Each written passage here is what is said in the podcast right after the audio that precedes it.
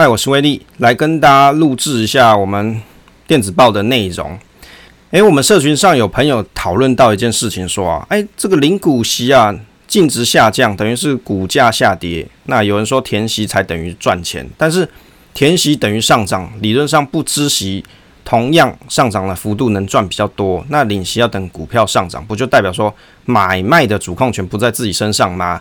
因此有人说啊，领息后面要把利息再买回来才行呢，就是再投入才会有复利的效果。可是如果你一开始就打算把股利买回去，那一开始特定要买高股息的意义是什么？诶，我觉得他这个题目啊很好，问得非常好。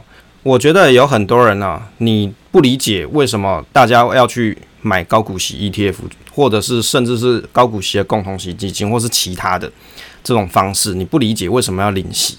领息，那你人生还在年轻的时候，我不是应该要去买指数化型投资吗？指数化投资大盘就好吗？我干嘛要领配息呢？领配息我还要被课税，对不对？那我领了配息，我如果又没要干嘛，我不是又再买回去吗？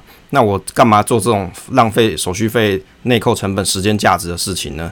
其实你仔细想想，诶，好像都没错啊。刚才我所讲这些论点都没错啊。那于是这样，你就去买，比如说市值型的 ETF，比如说你去买 VTVTI，或者是你买英股发行的什么 VWX 啊什么之类的，你可以去买类似像这种的股票嘛，市值型的，或是台股的零零五零这些。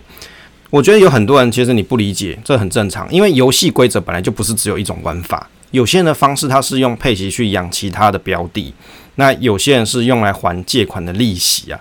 重点是不卖股的现金流，然后啊，通过市值去，比如说有些人他会用这种方式不卖股现金流，通过市值的杠杆的方式逐渐增大。好，也就是说，你用杠杆的方式让你的股票市值逐渐加大。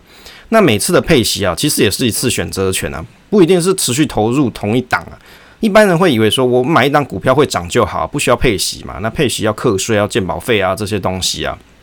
那有些人的做法，他就不是这样。他比如说他在 A 这一档啊，例如说是比较稳定、波动度比较低的股票，他领了配息之后，他拿这个配息去养波动比较大的股票。这样子的好处就是，他虽然是在 A 这档标的比较稳定的，那他在这个稳定的股票，也许是他的核心持股，那。他借由这种波动比较低的股票，让他的就是他的 base，他的投资市值的，他的投投资组合里面的基准比较大一点，好，他的你也可以讲基础比较大一点的。他这样子的组合底下，他比较安心，但是他也很想要去挑战一下，我是不是可以得到一些超额报酬？于是他用股息的方式来做投入，对他来说，他的心情啊，跟他的心理压力就会低很多，因为我是用股息的方式去投资在一些波动比较大的，我想追求更好的报酬。于是他通过这样的方式，反而能让他赚到更多的钱。哦，这就是方式之一嘛。第二个方式是什么？有些人就是如我刚才所讲，他从一开始就打算，他就只有这么一点钱，我再怎么存，我就只有这么一点钱。比如说，我一个月薪水就是四万，我了不起一个月存一万。那我如果我好不容易我工作了五六年以上，我存了一百万、两百万，我买个股票，我买了股票好了，比如说我买零零五零，我就这这一百万、两百万在这里面。可是他就是放在那里也不能干嘛嘛？那有些人就会想说，我是不是应该要通过质押的方式，或者直接的方式扩大我的本金啊？比如说我通过质押的方式，我一百万借了三十万出来，我三百万借了一百万出来，我维持率三百趴嘛？那我可以抗跌五十 percent 的这种方式来进行。那于是他的资产就可以放大一百三十 percent。那用这样子的方式，他就可以达到。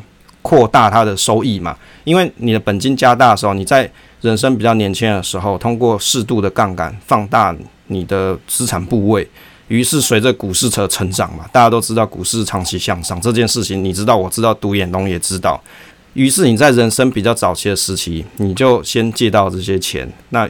你的资产在未来的数年之后，它成长的幅度啊，远比那个股息还要更多啊。所以我说，有些人的游戏玩法就不是这样啊。我觉得哦，财商的认知是影响财富的大小。你领的配型，你不一定是在投入同一档。你领这个配息，也许你是用来缴你的质押的利息，或者是你要做其他杠杆的这个缴款嘛。那这个利息的缴款，这是有可能的。承担合理的风险去换取报酬啊，这个才是。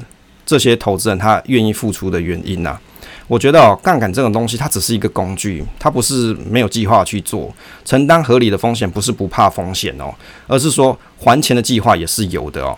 那我想有很多朋友，你可能在思考东西的时候都是单线思考，你会想说啊，干嘛去领息？不是领息之后啊，有人有各种各样的用途，你不妨啊静下心来去看一下别人是怎么用的，看看他的方式适不适合你，你是不是也可以用得上呢？我想可以持续的不断的成长。那是大家在财商里面需要努力的目标之一啦。